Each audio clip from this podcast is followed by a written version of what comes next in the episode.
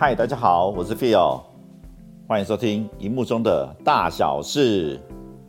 前一阵子哦，我看了一部电影叫《如月车站》。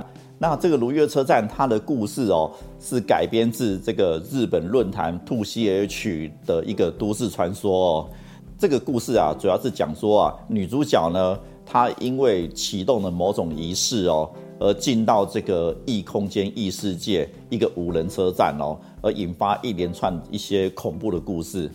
那其实啊，看到这样的电影啊，就会让我想到，其实很多电影都会借由这种仪式啊，启动一些，例如说令人恐怖的感觉哦。举个例子哦，例如说像我在二零零六年曾经看过一部电影哦，叫做《阿波卡列逃》。OK。这部电影呢，它的故事背景哦，是以古玛雅文明作为背景。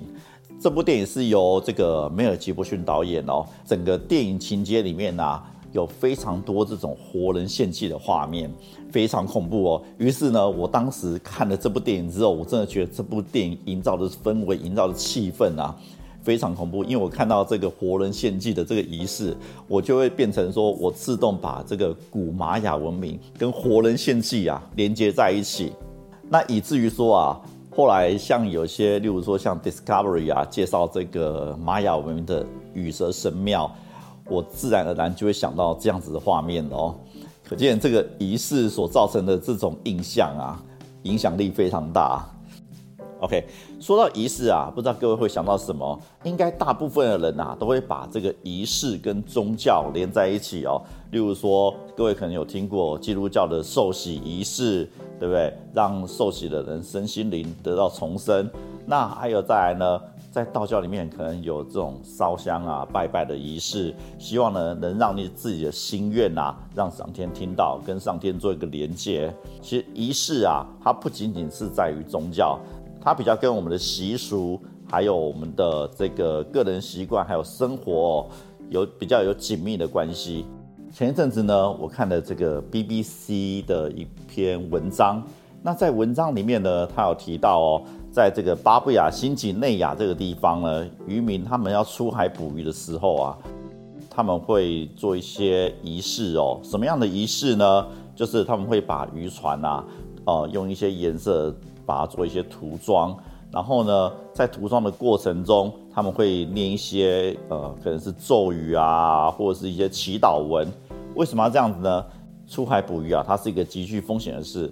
为了要应付这样子的事情啊，减少出海捕鱼的这个焦虑感啊，也希望说出海捕鱼能够平安回来，所以呢，他们就特地用这样的仪式呢，算是做一个祈祷。那其实呢，在台湾也有类似这样的仪式哦。呃，在蓝屿，尤其要捕飞鱼的时候，捕飞鱼之前还要捕飞鱼之后，都有类似这样的仪式哦。那就是我们飞鱼季。其实仪式呢，在心理学家的定义里面哦，它定义什么呢？它定义仪式是一种行为哦，什么样的行为？是一种重复而且简单一连串的这个行为。那做了这个行为之后呢，其实它并不会对这个结果啊有任何一样的改变，不会有改变。那为什么要做呢？因为啊，透过这样的行为哦，稳定你的情绪，然后呢，降低你的焦虑感，所以啦，会对于你心理心理作用来讲，会挺有帮助的哦。其实啊，在仪式这个范畴里面啊，它有很多的活动是跟食物有关的哦。那我今天就来介绍几个跟食物有关的这个仪式。好，那我们来看新加坡。其实新加坡在农历过年呢，也有它的仪式哦。OK，跟食物有关的仪式。那他们在农历过年的时候啊，他们会准准备一道料理，叫做七彩鱼生。那七彩鱼生是什么呢？简单来说，它就是一个生菜沙拉。那它是一个生鱼片的生菜沙拉。那这道料理它长得什么样子呢？OK，它在盘子里面呢，它会摆上七种不同颜色的食材，在食材上面呢再铺上生鱼片。那这七种颜色食材呢，大概就是白萝卜丝、红萝卜丝、小黄瓜丝，还有一些谷物豆类哦。OK，好，那都摆好之后呢，端上桌之后，然后大家呢就会拿着筷子、拿着汤匙啊，尽情的去搅动它，在这盘子里面一直一直的搅动。OK，那为什么要搅动呢？因为啊，在他们观念里面，这个叫做风生水起，好运来。他们希望呢，在来年呢能够获得好运。OK，所以他们会进行这样的仪式哦。OK，那大家就想，全力的搅动它之后呢，会发生什么事？那当然，这盘子里面的食物啊，当然就会乱七八糟了。那乱七八糟可以吃吗？当然可以哦。大家还会把它吃完。那每个吃的人都表示说，经过搅动之后会更好吃。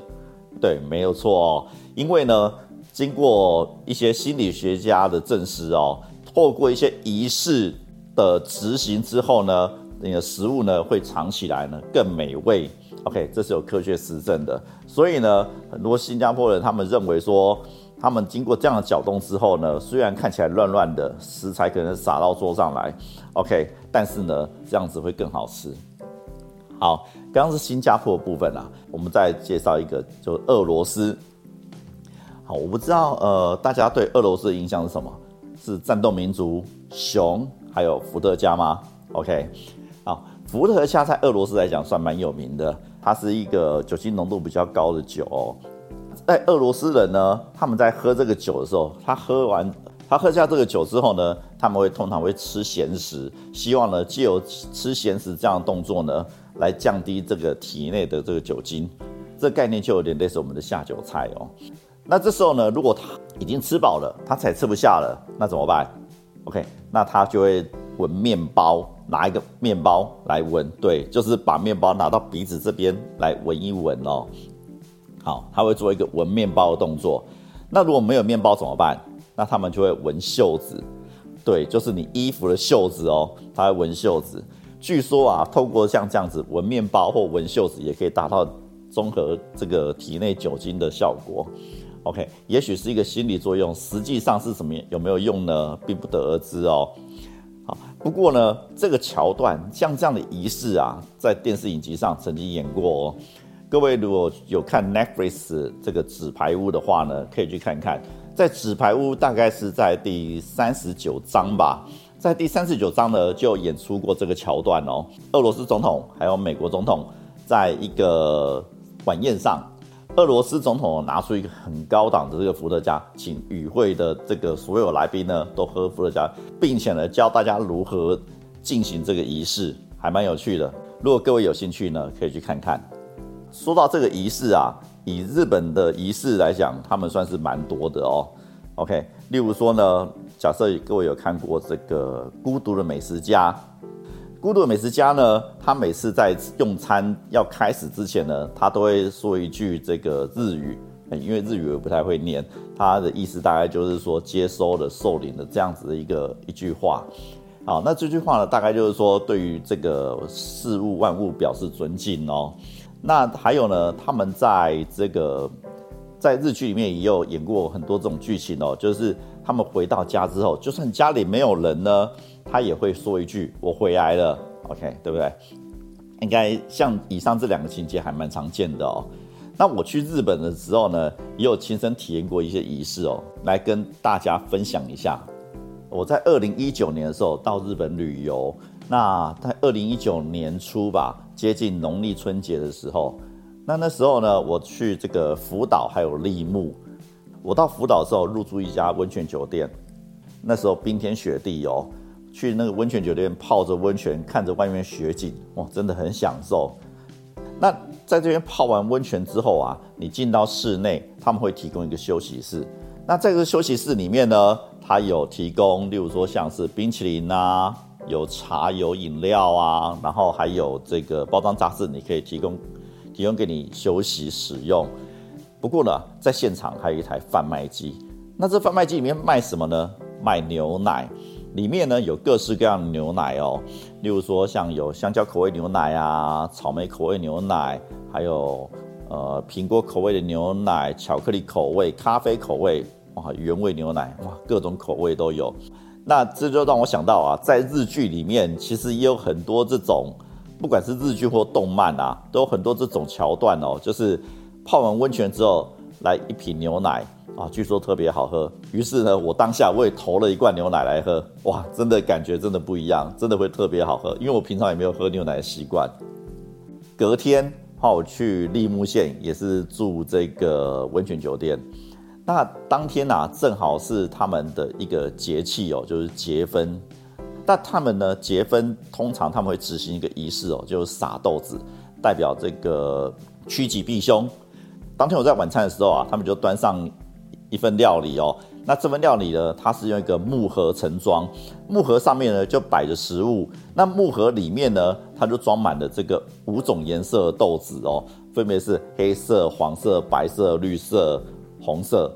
原因呢，是因为那天正好是结婚，那饭店呢也希望顾客呢可以体验一下这个结婚的这个氛围啊，所以就准备五色豆在这个料理里面。好，这个蛮有趣的哦。如果说呢。各位有到这个日本旅游，因为接下来春节嘛，可能也快要结婚了。好，如果各位有到日本旅游的话呢，也希望各位呢可以去体验看看，还蛮有趣的一个体验哦。除了刚刚讲跟食物有关的这个这个仪式之外啊，还有一些仪式哦，我们可以借有一些物品，借有一些商品哦来发动，来启动这个仪式感哦。OK，什么样的商品呢？例如说，举个例子哦，例如说最近常常下雨啊，你可能就比较没机会到户外去玩。那有些人喜欢露营，他可能就没办法到外面去露营，所以呢，他想要在家里体验这种有露营的感觉。于是啊，外面就有卖这种适合家庭使用、类似露营灯的这种器具哦。例如说，你可以买个露营灯，然后你也可以买一个露营用的这个不锈钢杯，对不对？回家使用。哇，可以体验在家露营的感觉，有点不太一样哦。大家在家里看电影的时候呢，会不会买爆米花或者是吃洋芋片哦？借由这样子吃爆米花、吃洋芋片的动作，会让你看电影的过程中啊更有趣。这也是利用这种食物啊，利用这种器具来增加这个仪式感哦，改变现场的氛围的一种做法。说了那么多，不知道各位有没有属于自己的仪式呢？好，那我先分享一下我的仪式哦。好，我记得大概是在我学生的时候，呃，那时候大概是在一九九一年、一九九二年左右。那时候有一个牙膏广告啊，它的背景音乐是张清芳主唱的一个歌曲啊。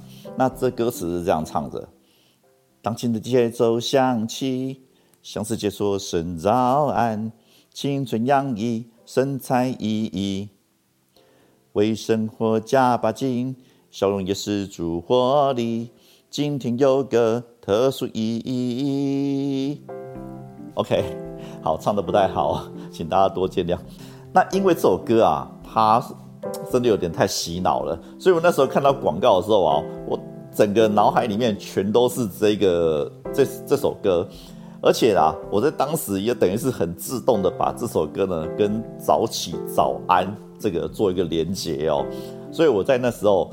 一起床之后，整个脑袋就是想围绕着这首歌的旋律，并且想着早起早安的感觉。OK，也因为这样子啊，我起来之后我都会想想说，呃，要喊一声早安，或者心里也会念念一个早起这样。于是呢，我这一整天呐就会比较有精神感。OK，这是属于我这个学生时代的仪式哦。像我有个朋友，他去外面用餐的时候，他去外面餐厅用餐的时候。他就一定有个仪式要执行，是什么仪式呢？就是有一个餐后甜酒，因为他认为啊，用餐完毕之后必须来一杯餐后甜酒，才真的叫做用餐完毕的感觉。OK，这也蛮有趣的哦。好，那其实啊，个人的这种生活仪式啊，很多种哦。那例如说呢，有些人他可能是说，我在吃饭前我要把这个餐具都摆好，摆得美美的，对不对？我一定要很用这个很漂亮、很精美的餐具，这样子呢，我吃饭吃起来才会特别美味，而且呢，我才能表现出对这个这一餐的这个重视。像之前啊，疫情期间有很多人在家上班上课，那有些人在家上班的时候呢，他可能就觉得说，哎，我虽然在家里，但是呢，我还是要穿着很正式的服装，让我转换一下心情，代表说呢，我会真认真的面对我目前要来的工作。OK，而不会说像穿着居家服可能有点慵懒这样子哦。那有些人可能会想说，哎，今天呢，我要先来喝一杯咖啡。虽然我在家上班，但是我也要喝一杯咖啡。